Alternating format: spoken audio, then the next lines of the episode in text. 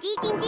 它没电了，传送黄豆营养给它，植物性蛋白质，满满黄豆，营养好喝，我最爱喝统一蜜豆奶，统一蜜豆奶。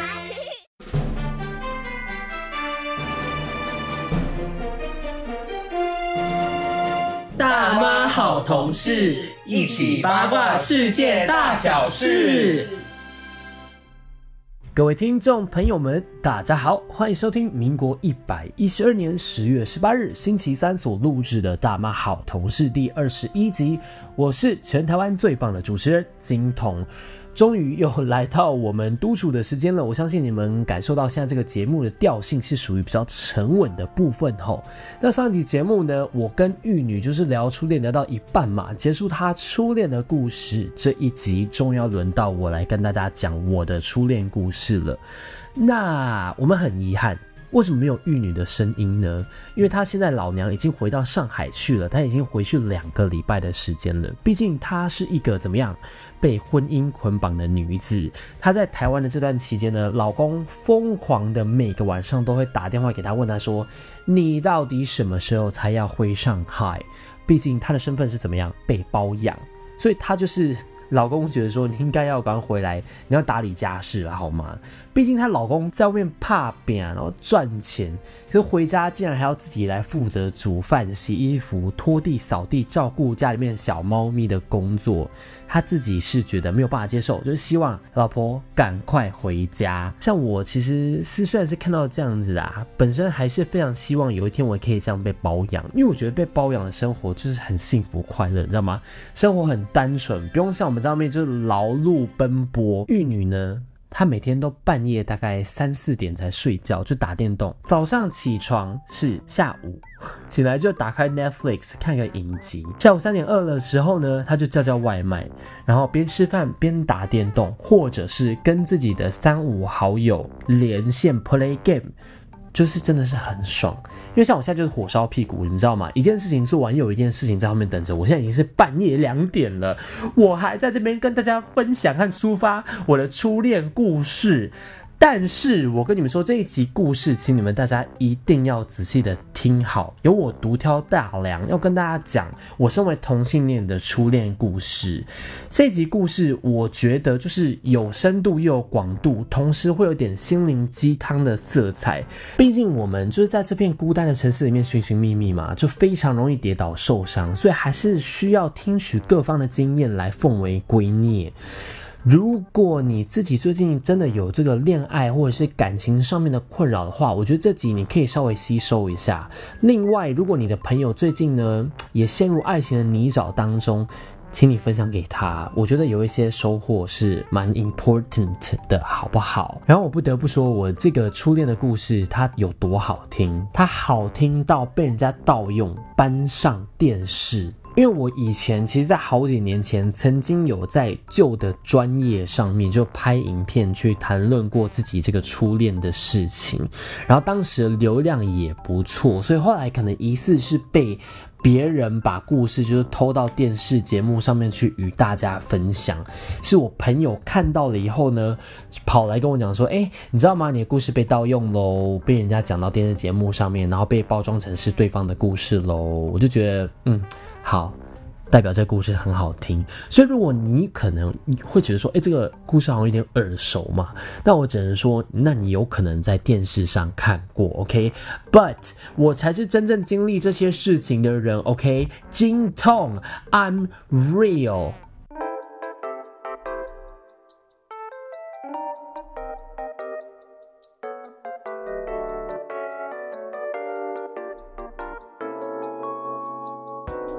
废话不多说，我前面呃讲了这个 废话就讲了四分钟了哈，我们赶快进入我们的初恋故事喽。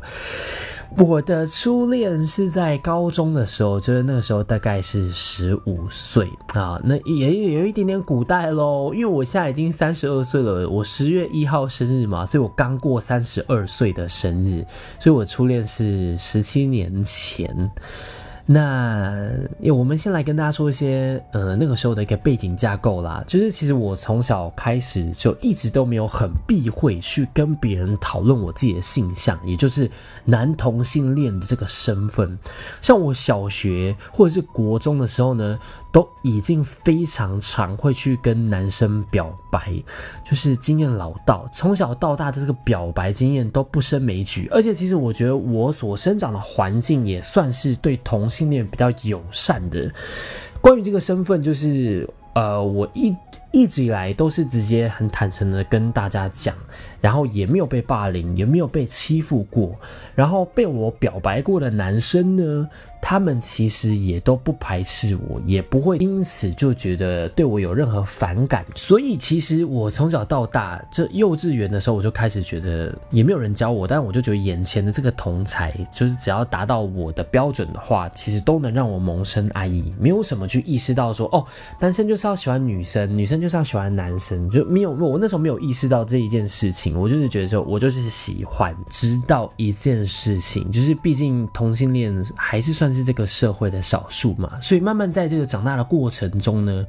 呃，换到新环境的时候，我就会开始慢慢的去隐藏这样的身份，包括像我进入高中，或者是我进入大学的时候，其实一开始我都慢慢有去隐藏这样子的身份了。那那个时候就是国中升高中的时候嘛，我们就回到哎十七七年前，是大概是二零零六年嘛？Oh my god，数学真好，大概是二零零六年的时候，那个时候我刚升高中，我觉得那个时候。家长教育小孩的氛围哦，跟风格跟现在其实是有一点点不太一样的。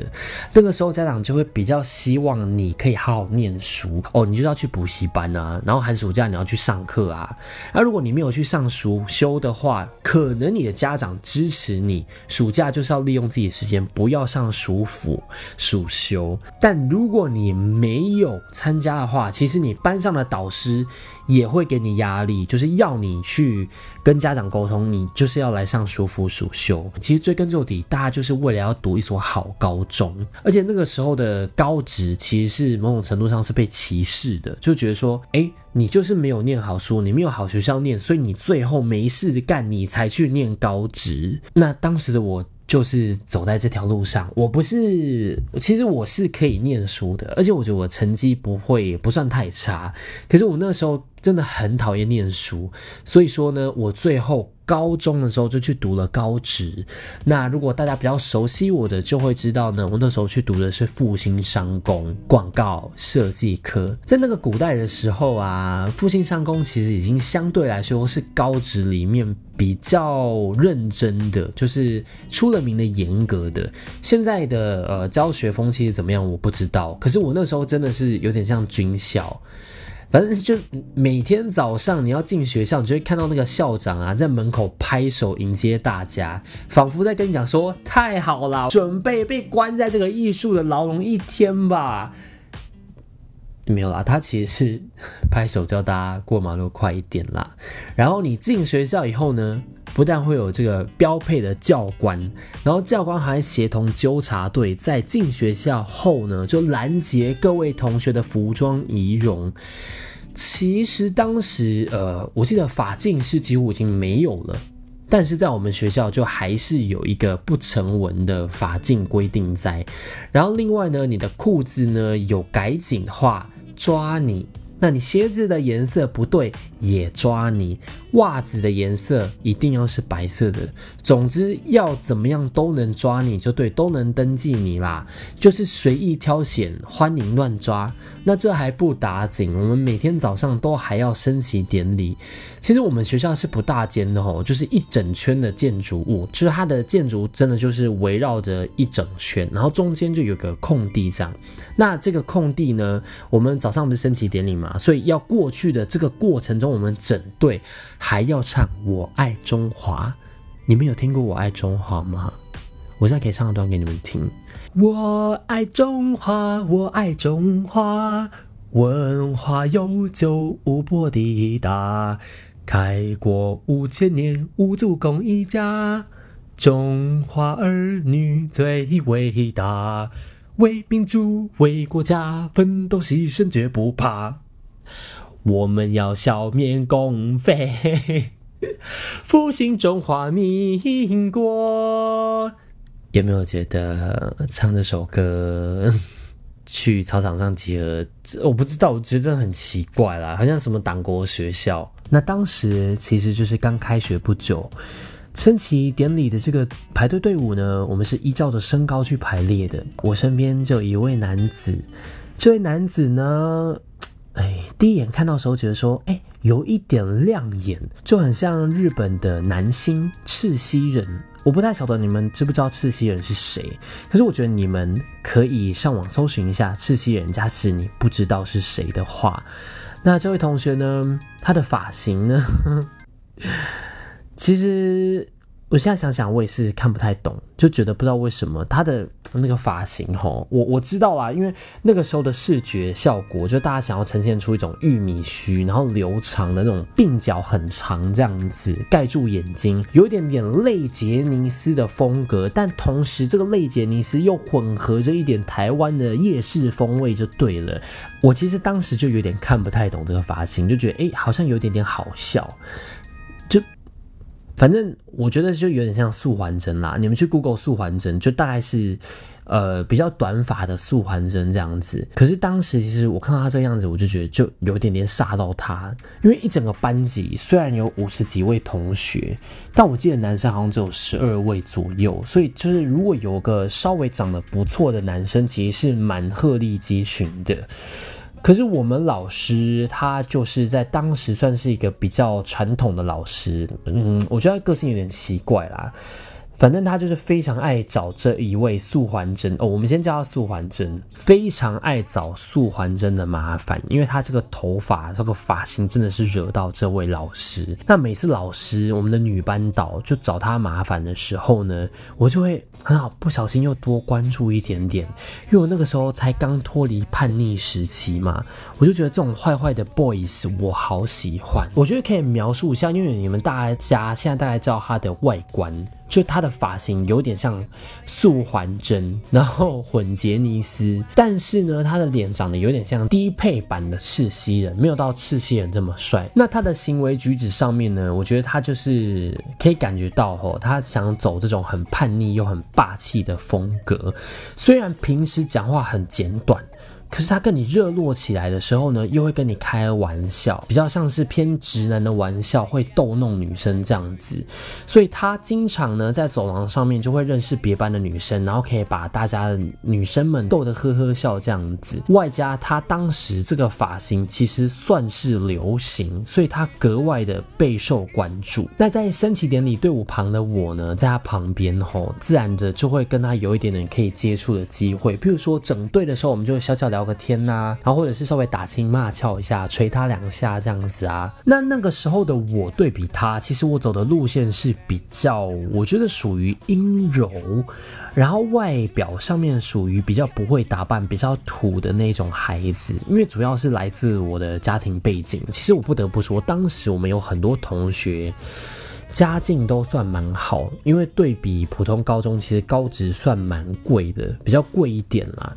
但我的话就是父母离异的关系，然后我都是隔代教养，就跟阿妈生活在一起，所以家庭的经济状况没有很好，吃或穿都是堪用，不会到花俏，所以其实我也不太懂得要怎么样打理自己。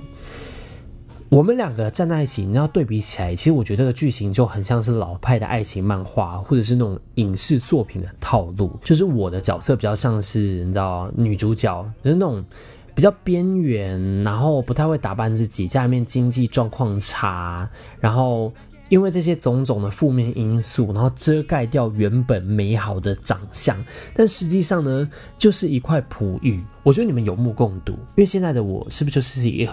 一一个帅哥，我是女主角。那通常这种爱情剧的男主角就会是什么，长得还蛮帅，或者是家境很好、很叛逆，但是又很霸道的那种男主角。那对方就是这个素环真，因为他是直男的关系嘛。那我刚刚有说，当时的我就是刚到一个新环境，不太会直接开诚布公就说我自己是同性恋。当时的我就没有很想要出柜在班上啦。同时还有一个很主要原因是我在家里面也还没有出柜。我真正出柜的时候是大概十八岁的时候啦。当时没有出柜的我呢，就假装自己也是一个直男。那我那时候就跟几个班上头壳坏掉的直男玩在一起。我让他们头壳坏掉是哪种坏掉？就是你们也知道啊。就是成长中的男孩，反正就是会觉得自己很酷很炫呐，然后自己可以主宰世界啊，控制一切的那种男生啦。有时候就觉得哇，你们好幼稚哦，因为他们就是玩一些啊，然后用手指捅肛门的游戏，而且他们不是只是捅男生哦，他们还会跑去戳女生的。我就觉得啊，怎么会有这种这种事情发生？你知道，高中生哎。你懂吗？我不能说同性恋的心思一定是比较细腻，直男的想法一定都比较简单直接又粗暴。可是当时的遇到的我那些直男同学，好真的是真的偏野蛮。反正当时呢，我就跟着这群直男就跑上跑下，为的呢就是能跟我的心爱的素环真上山下海。我觉得那一阵子还有呃。当兵的时候，大概是我这辈子跟直男走最近的时候，因为我从小到大的好朋友都是女生，哪怕到现在已经是大明星的状态了，我身边最好的新交的朋友也几乎都是女生。那这些直男呢，其实清一色都是因为这个读到高中。然后又不晓得自己要的是什么，他们读普通高中又觉得自己不太爱念书，最后就只能被堆到五专或者是高职去。因为当时的复兴商工，就我说过嘛，算是高职风评面比较好的，所以大家自然如果真的没办法要去念高职的话呢，就会来读复兴商工。像是我的素环真，他就是这样会来念复兴商工，完全就是因为当时呢，他跟他的朋友一起讲好要一起来念，因为他们听说复兴商。刚刚的女生非常非常的漂亮，这个素环真就特别请她的妈妈跟校长沟通，让她进学校。这样，没想到真的把她弄进来了。以后呢，她的朋友却放她鸽子。所以素环真不但是画画丑到不行，他甚至是会丑到你会觉得他是不是？鬼上身，关落音，想要画一些启示，他是那种连直线都画不直，然后字写超级丑的那种。那我当时在这个直男团里面鬼混嘛，其实我就有点点圣母情怀。所谓圣母情怀，就是有点盲目付出这样。当时的我年纪又小，就更是死心塌地。所以这个素环真呢，他当时说自己不会画画，不知道该怎么办的时候，我直接牙一咬，我就跟他讲说：没关系，你的作业我来画，好不好？你不用担心这件事情，我会帮你解决。你靠背哦，不用怕啦，我帮你画了，自讨苦吃。因为从那个时候开始，我自己一个人就要做两份作业。早上要交作业给素环真的时候呢，素环真他还会跟我说什么？他就说：“你睡哟，宝贝啊。”没错，就这种油腔滑调的宝贝令我怦然心动。因为帮他做作业以后，他从此都叫我宝贝，哪怕他是个直男，我就是越画越起劲，享受这种被需要的感觉。偶尔素环真他不想做作业的时候呢，就由我来承担。然后有的时候他也会帮我做作业，反正我们就互相做作业这样子。那那个时候都画些什么呢？反正就是一些基本设计啊，就是需要有那些点线面，还有运用一些设计原理来画一张图这样。然后偶尔啊，可能写个画个素描，然后画个水彩这样子。一开始呢是偶尔画。好，因为这个素完真他毕竟还是有良心在的，会觉得自己有点过意不去，所以一周还是可以休个三天的。那我当时的数科的练习量其实就是别人的两倍了，但是你们觉得两倍就够了吗？不够，我们的福音要有五倍。渐渐的呢，因为其他的直男他们就也看在眼里嘛，就想说，哎，不是啊，哎，素完真是我给你钱哦，靠背哦，为什么你可以帮他做作业？嗯，对呀，嗯。他没有给我钱啊，可是我爱他。但是当时我为了隐藏自己的这个性向的身份，所以我也是百口莫辩嘛。就有人开始心生嫉妒，心生怀疑，反正就觉得说我是不是一个同性恋，是不是喜欢素环真，所以我是不是就只能把大家的作业都扛下来？我为了隐藏对素环真的爱，最高峰的时候，我帮大家做作业，一个晚上要做五份作业。我跟你讲，画画这种事情，其实学生一个人你做一份作业就要花很多时间喽，大概要画三四个小时。可是我做五份作业，我永远都记得那个时候的我是半夜，呃，我家里面就是住着我的阿嬷。跟我的弟弟，我爸爸那个时候不在家里面，因为他出出去工作，他永远都在外面工作，没有回家的那种啊。所以我永远记得半夜的时候，我就坐在冰冷冷的瓷砖地上面，然后把这五张画纸呢就摊开在我身边，围绕我一圈这样，然后我就一张一张。去画一张一张画水彩，然后是画苹果啊，苹果不是一颗一颗的吗？我就转一圈，转一圈，转一圈，一颗一颗画画五颗这样子，然后边画画到天亮，边画边掉泪，因为真的太苦了。当时我的我真的想说，怎么了？为什么会发生这种事情？我怎么会落得如此下场？就因为我是一个悲惨的同性恋吗？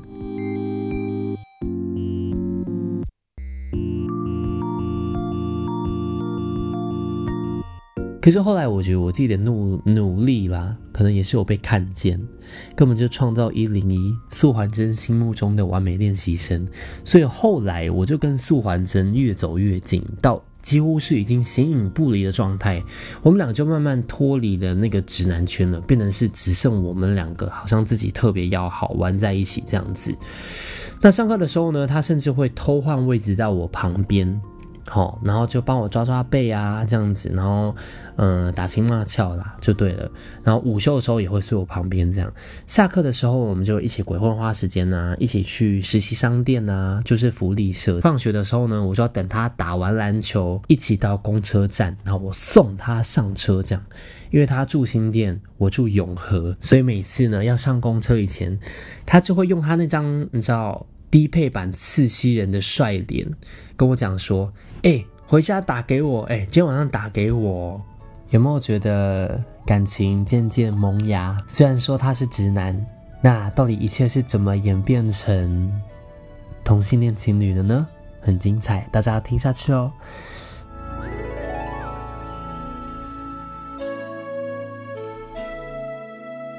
反正每天晚上呢，他到家我就会用家里面的电话打电话给他嘛。那但是你们知道，我要再三强调，那个是十七年前，十七年前的古代哦，所以那个时候没有智慧型手机，那个时候没有 Line，没有 Instagram，没有 Facebook。如果你要联系对方的话，我们会使用什么东西？我们会在电脑上面。下载雅虎 Messenger，我这是在讲给现在的年轻朋友听的，因为现在有很多听众朋友那个时候才刚出生的，最小的听众朋友有好像有到十四岁去。我如果不这样讲解，他们一定听不懂。雅虎 Messenger 就是你可以加好朋友，然后有点像是电脑版的 Line，可是你只有开电脑你才能使用它，然后到后期甚至有 MSN。反正呢，当时就是我们必须要传讯息的话，你要不是用手机打简讯，你就是要用电脑。去 key 这些字，然后就是在电脑前面回复对方这样子。然后除了就是会传传讯息之外呢，我们每天晚上都会使用家里面的电话打电话，而且用的是市话哦。因为当时呢，因为我们现在可能要打电话都用 Line，所以就不用钱。可当时用手机通话非常非常贵，一秒钟要一块钱的那种贵。所以呢，我们当时就是会用市话聊聊天。而且是聊很久，每天晚上可以聊一到两个小时。你可能没有什么话话题聊，但是你就是会挂着，就放放电话在那边，然后想到哎，可能讲一两句话，然后就看着电视这样子。这样的日子就是持续了一阵子啊，一切都是纯纯爱。哎，你们可能会觉得说，都已经走到这一步了，哎，那是不是可以直接表白？可是我没有，因为我那时候就觉得说，我想要。埋藏我的形象，我这辈子没有跟一个直男感情这么好过。我不想要破坏这一个完美的局面，我想要保持下这个样子，哪怕我们最后不能在一起。可是我不想要因为表白失去了一个很爱很爱的人，然后在我身边这样的一个情况。所以这一次，我刚刚有说嘛，我从小到大一向都是直接表白，就唯独这一次我。没有多做表示，因为那个时候其实到后面已经明显到连班上同学看我们都觉得很奇怪。就譬如说我们在班上，可能他会坐在我大腿上，我会坐在他大腿上的那一种，所以他们甚至会跑来问我说：“哎，你是不是同性恋啊之类的？”哎，而且是特别只会跑来问我，因为其实我跟苏环真比起来，我是真的比较像是 gay 啦，所以问我也是理所当然。但是在那个情窦初开的年纪啊，谁没有喜欢的人呢？对不对？理所当然的，我们的素环真啊，当时也是有喜欢的人哦。每次在这个走廊上面看到他到处跟别班的女生打招呼，而且那些女生还会喊我们的素环真哥哥，或者是喊他大爷，很荒唐，喊他大爷。我我是觉得。应该是素环真有在跟他们知道导向这个路线啦。这就这个年代怎么会有人要喊大爷？要不是酒店，就是在更古代一点，就是客栈才会喊大爷好吗？总而言之，素环真这么受女生欢迎，那到底有没有他喜欢的女生呢？当然有。身为一个假直男的我呢，其实非常非常容易可以调查出来他喜欢什么样的女生。事实上，在我还没有出柜的期间呢，我也会假装四处跟他讨论说：“哎哎，你看那没正哦。”哎，靠背哦，她超漂亮的。其实我心里面在想说，Oh my god，是漂亮啦。可是我真的不感兴趣。反正，在讨论这个到底哪个女生可爱的时候，我们就突然间有了一个共识。其实我们那时候就一起觉得有一个女生蛮可爱的。那这位女生她其实长得有点像郑元畅，她真的像郑元畅。因为郑元畅其实已经算是清秀，算漂亮，但她就是女生版，就更漂亮，更像女生这样子啦。那我们就姑且称这个女生叫做蜜蜂啊。有一天晚上呢，我跟素环真在通电话的时候，素环真她就在聊这个蜜蜂嘛。那那聊聊，她就突然提议说：“哎哎，不然这样，敢不敢呢？啊，我们来比看谁先追到蜜蜂。”好不好？那我当时其实觉得是醋劲十足啊，但我还是故作镇定的跟他讲说：“靠背哦，我没有在怕的哎，有什么好不敢的？追蜜蜂哎。”于是开始隔天我们就开始在比赛追蜜蜂喽。我们两个早上献殷勤，晚上传讯息。可想也知道，一方面我真的是魅力不及当时视觉上还有个性上都。比较主流的素还真之外，外加我对女生真的还好，所以我当时其实追的也没有很起劲。追爱竞赛上面呢，他时不时跟蜜蜂聊天啊，还会截图给我看，就传他们的这个暧昧讯息就对了。所以我在这场异性恋的感情拉力赛当中，我就只是个悲情的 gay 好吗？对我完全没有好处，我完全不占上风。比赛大概只持续了两个礼拜吧。后来有一天晚上呢。苏环真他就传了一张截图给我，那这个截图内容呢，就是对方跟苏环真表白，他们两个正式交往了。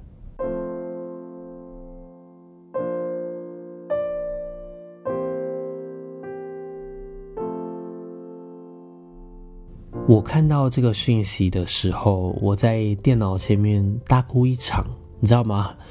我哭的原因。是因为觉得，哎，自己喜欢的男生竟然在一个玩笑之下跟一个女生交往了。他们隔天马上早上就一起去上学了。我就看他们在一起到学校，然后教室里面就有说有笑。我看到的时候，我哦，鼻酸，你知道吗？甚至一度就是受不了，就 non stop。不停的掉泪，然后每天就看着他们一起放学回家，这样看他们走的比较近，然后我就有点点觉得吃醋了，我就有点不太想理素环真这样。可是我早上还是会帮他买早餐，只是就是给完他早餐，我就不太理他，不太跟他说话。那这一切素环真其实是看在眼里的，但他以为我是因为蜜蜂。自己喜欢的女生被追走，所以我才这么难过。But you are wrong, my bro. I like you, okay? Not that girl. I don't like girl. I'm gay, but you don't know. 后来就为了继续打烟雾弹，我还转而去追别的女生，而且还是真的有公式的那种啊。我就觉得说，输人不输阵啊。你有追到女朋友，那我也要追一个这样子。然后输完针的时候，甚至还跑过来跟我讲说：“哎，你追个女生，你还不如跑来追我，我还比较可爱嘞。”啊，好可爱哦！我觉得他讲这个话真的好可爱。当时我觉得很可爱了。在他们交往一个礼拜以后呢，我每天都闷闷不乐，而且不太理素完整。他其实就是有一点点着急的吼，所以晚上就打电话来叫我说清楚。那因为他就是一个善良的小坏坏。就是他想要装坏，可是他内心其实是善良的。我接起电话，他劈头就问：“你到底是怎样啊？”那因为其实也维持一阵子了嘛，所以当时的我其实就有在酝酿了，想说这样下去也不行，爱不说明白，单身不意外。所以呢，在电话里面的我就酝酿了很久，就苏完真他那时候问我说：“你如果真的是因为我追到你喜欢的人才对我不爽的话，靠呗，我可以马上跟他分手啊。”不是这样，不是不，可是我真的不能跟你讲真正的原因。我们是兄弟，是有什么好不能讲的啦？因为我怕，我跟你讲了，我我我们就不再是兄弟了。我那时候其实心里面在讲，我们会变姐弟，然后就讲说，你讲看看，真的，你讲看看，我跟你保证，你讲，不管你讲的是什么东西，我们都不会变，我们都一样。但是，请你理我，你可以不要不理我吗？后来你知道，我们就推脱嘛，就是啊，我不要讲了，你讲了，哦，我不要嘛，啊，你你讲，我不要啦，这样子，哎，推脱到后面，我就觉得好，那来，要讲一起来讲哈，我就跟他说，我喜欢你，我根本不是因为蜜蜂的关系才让我心情变差，我喜欢你，然后他就安静，他安静，哎，安静。哦，他安静，我也安静，来，大家安静，呃，浪费电话费，以秒计费，一秒一秒在算，哎，豆豆很安静，嘿，然后他就说，那我也喜欢你啊，我是不是真的要遇上爱情第一场？我是不是不用再惆怅？爱在何方？啊嘣！也 come on come on，各位听众朋友们，各位金子们，啊嘣！其实我当时没有很相信，我想说你是直男呢，你在跟我演什么演呢？我说你不要闹，你怎么可能喜欢我？我真的喜欢你啊！他就说，那那很好啊，我也喜欢你啊，我们不就互相喜欢？总而言之，在那天之后，我好开心哦。可是就算如此，我们其实也没有真的交往啦。就是只是我们就是过着形影不离的校园生活，多么形影不离呢？因为我觉得直男有的时候啊，他跟女生交往，但是他有点点未必知道要怎么样跟女生相处，所以呢，他下课反而是都来找我，而不是去找蜜蜂。这个蜜蜂还常常跟我抱怨说，我怎么觉得有的时候你才是素环真的女朋友，甚至会跑来跟我讨教要怎么跟素环真相处这样。因为素环真，我跟你讲，真的就是这个个性啦。其实也不是走素环真啦，有 很大部分的直男呢，他们虽然是油腔滑调，然后感觉好像对女生特别有一套，可是你真的要他们跟女生相处交往的时候呢，哇！这个男生直接变蜡像人，你知道吗？摆的好看而已。素还真跟蜜蜂他们两个没有多久就正式分手了，我记得好像才在一起一个还两个月而已吧。来，就到马的，我知道你各位听众朋友们现在应该是想说，哎，怎么一个同性恋的初恋故事到后面已经变成一个绿茶婊的故事？我必须先说，他们两个交往的时候，我不但没有从中作梗，而且我还不断的辅导他们两个人要如何正确和谐的相处。哦要注意，OK。分手了以后呢，我就跟苏环真感情很好嘛。有一天呢，在上水彩课的时候呢。我一如往常的，就是在帮那个素环真画课堂上的水彩。哎，我跟你讲，对哦，不夸张，我那时候不是只有帮他做作业而已哦，课堂上面画的画，我也要帮他修哦。那最后一节课，水彩课是最后一节课，我想说，好，我们赶快画完。我帮他画完了，我也画完了，我们要把这个课堂上的作业就交给老师，准备要放学回家了。那水彩是不是有笔筒？我要去洗这个洗笔筒嘛。然后呢，我就是把东西拿一拿，准备要去洗手台的时候呢，他就突然间把我的手抓住，就啪这样抓住我这个细小又白皙的手臂，然后怎么样就也不让我走。那我就你知道很三八，这时候开口问他说：“赶快啦，你要干嘛啦？你放手，你是要不要回家？”放手啦，乖啦。然后这个时候，他就突然间开口跟我讲说：“你跟我在一起，我就放手啊。”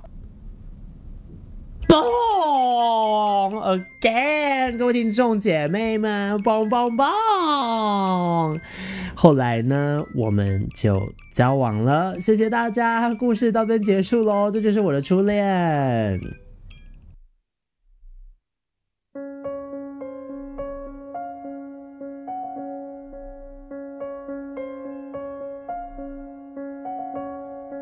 初恋故事如果一帆风顺就不值得录成一集了。许多我当时的好朋友，其实在看这段感情的时候，都觉得素还真呢，他其实只是个骗爱直男，实际上他只是在利用我。那究竟是不是这样？金童在这边邀请各位听众朋友们一起来做判断，也欢迎各位分享给你们的朋友们，和喝酒小酌一起讨论结果。首先，他其实不光是要我帮他做作业，我还要在平时上课的时候需要画水彩、素描。都是上课的时候，都是我在帮他画。同时呢，早餐我买，午餐我买。哎，大家要晓得一件事情哦，当时我很穷哦，我家里面没有钱哦，然后我是由阿妈你知道养我的，所以几乎没有零用钱，很少很少就对了。我几乎就是他的执事，你知道吗？痞子男女帅执事，什么事情都要我去做就对了。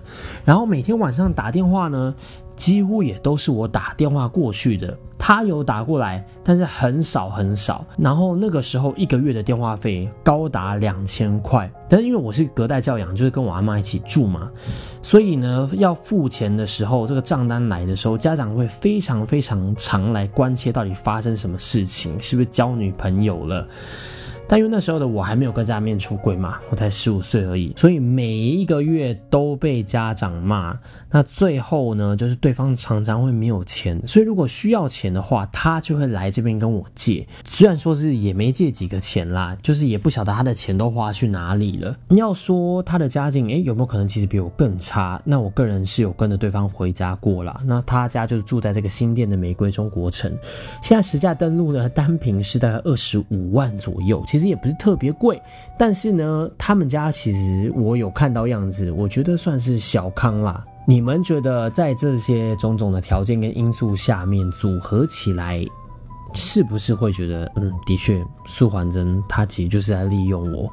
所以当时我身边很多女性好友，他们都替我抱不平。最夸张的是什么？是当时对方其实是会施暴的，就是他可能一开始会跟我甜言蜜语，然后突然间就哎出手揍我哦，真的就是忽冷忽热哦。刚刚还好冷，后来就突然就揍我了哦。那所以常常弄得我全身是伤，而且这个伤呢是淤青哦。所以现在在收听的各位。有没有觉得，嗯，如果觉得他是利用的话，是很合乎情理的事情？但是对于这一切，其实哪怕到现在，我觉得我已经是一个成年人了，就是已经比较懂得看事情了，我都觉得。他其实不是在利用，我不知道你们有没有听过一种说法，就是关于性向这种事情，其实没有绝对，只有相对。可能你相对喜欢男生多一点，或者是相对喜欢女生多一点，就是这一个相对。那这个苏完真，他很显然，她其实是喜欢女生比较多的，哪怕她到后来，呃，我还是有看到她的一些消息和动态，她都是跟女生交往，她没有在跟。男生交往过，可当时在高中的年纪呢，有可能一方面他对于自己到底喜欢的感觉会有一点点搞不清楚，另外我觉得还有一个可能是他那一点点喜欢男生的情愫，在我的真心诚意之下被打开了。因为就我所知，他的家庭状况虽然是小康，但是爸爸跟妈妈也都是在外面工作的情况，所以他或许没有感受到这么强烈的照顾和爱的感。觉，觉然后因此可能他喜欢上这份感觉。那那时候的他，其实我相信内心应该是非常错愕和困惑的。怎么可能会喜欢上男生呢？甚至有的时候，哎，这部分就有点十八禁了。有时候我跟他在一起的时候，他会起生理反应，所以我觉得其实是真的喜欢啦。那当时因为我跟那个素还真交往的时候，其实没有太多人知道，但有。几个知情的女生吼，就是有时候会看我真的太可怜，就跑去跟苏焕珍决斗，当面对质说：“哎，为什么你要这样子？为什么你要对李静，就我的本名讲？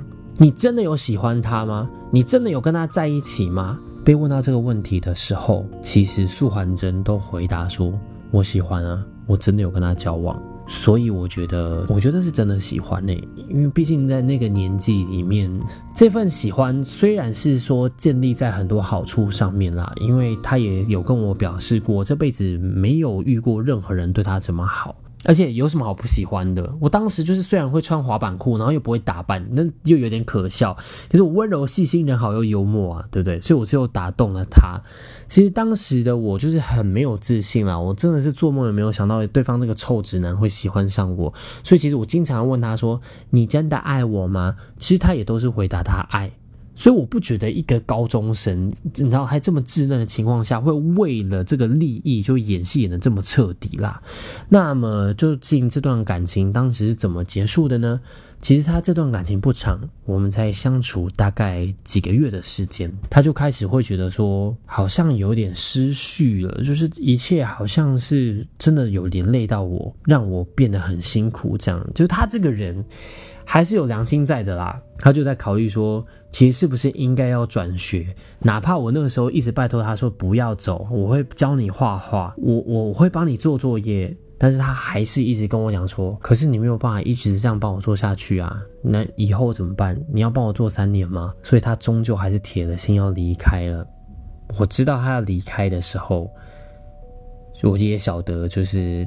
以后大概不会联络了，所以我告诉他说最后的叮咛和嘱咐啦，就只是跟他讲说，那我希望你可以不要忘记我，我希望我们没有办法一直长久的在一起，至少你不要忘记我。然后他也答应我说不会忘记，因为我觉得也不会忘记啦，这就是他第一这辈子第一次跟男生交往。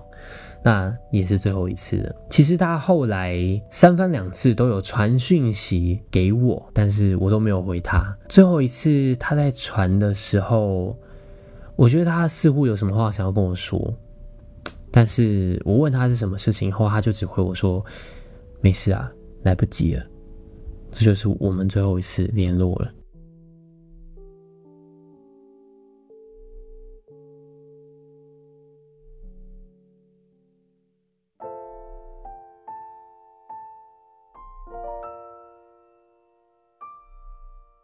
其实，在整理这一次录音以前，我偷偷去看他的现况，看他过得怎么样。那，嗯，我不知道哎，他就是穿着西装，然后带着劳力士这样，然后多了一些刺青。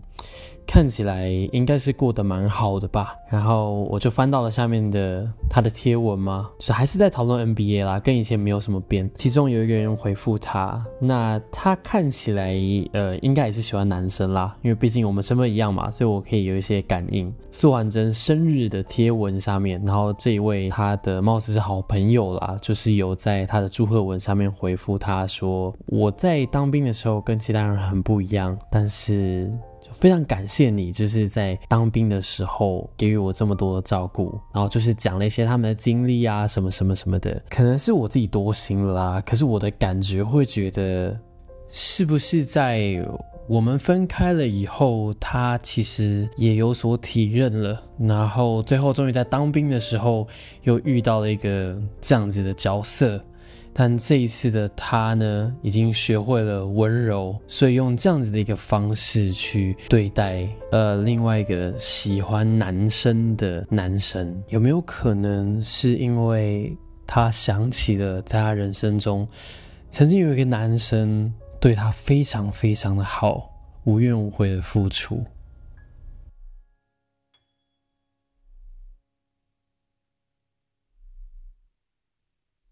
你的初恋长得怎么样呢？其实我觉得这一个初恋经验让我学到很多东西，嗯，尤其是我现在有这样的体认啦，就是有很多时候，其实我们的人生要遭遇到一些不尽人意的事情，才会让我们有更多的成长和体悟。那这些过去，其实无论一切好或是不好啦，它最后还是终究成为了我们人生的一部分嘛。其实感情、爱情也是这么一个样子，就是要说这个素环真他很糟糕吗？嗯。很糟糕啊，因为他会施暴，然后会跟我要钱，然后要我买东西给他吃，要我帮他做作业，还要我半夜打电话给他，然后钱都是我在付。但是其实从另外一个角度看，我觉得是一个很。凄美的故事，就跟很多的感情故事一样，它同时还掺杂的遗憾。以我现在的观念，如果去应对这个素还者那个初恋男友的话，我可能不见得会爱得这么卑微，因为相对来说，当时的我，我就觉得我要付出，我才可以获得这份爱。那现在的我会觉得不用付出这么多，就是不用遍体鳞伤，也可以让一个人喜欢上我。更何况我当时的伤还真的是物理上面、身体上面的伤。我觉得在一个初恋里面，这算是一个很冤枉的事情。但是我同时也觉得这件事情因为有遗憾，所以它很美丽。毕竟。过去是没有办法改变的，所以我们就只能从中学习。我觉得健康的爱情。应该是对等的啦，就是你们两个都有办法接受这样的情况之下，你们两个都开心的情况之下，那我觉得这是值得继续经营下去的一段感情。其实我自己也很常收到金子们传讯息来说，自己遇到了一些感情上面的麻烦，很多部分都是可能对方借钱，或是对方有一些很不合理的要求，但是金子很喜欢对方。然后来寻求我的帮助，哎，到底该怎么办？其实讲真的，我也不是感情大师，但是我是这样觉得啦，就是请你先去审视看看，自己在一段感情里面有没有觉得很委屈？可能你会觉得说，哦，可是我我乐意啊，我在感情中就是想要扮演着这样的角色啊，那 OK。可夜深人静的时候，你静下心来想一下好不好？你你真的开心吗？在一个不停付出、不停。吃亏的感情里面，你觉得值得吗？你问问你自己，这个世界上还有个更棒的可能性在的话，你还是会这样子付出吗？如果你说对，我还是想这样付出，然后干，那我服了你啦，好不好？其实当时的我要是被问到这个问题的话，我相信我当时也会回说我要啊，嗯，我想这样付出，因因为我爱他。但是我现在回头来看那时候的我哈。我会觉得当时的我会想要承担这么多，其实只是一再的想要确认自己是值得被爱的，所以会无止境的去答应对方的要求。我怕我没有答应他，我或许就会失去他；我怕我没有答应他，或许他就没有这么需要我了。所以某种程度上面，其实就是在用付出来提升我在那段感情之中的自我价值。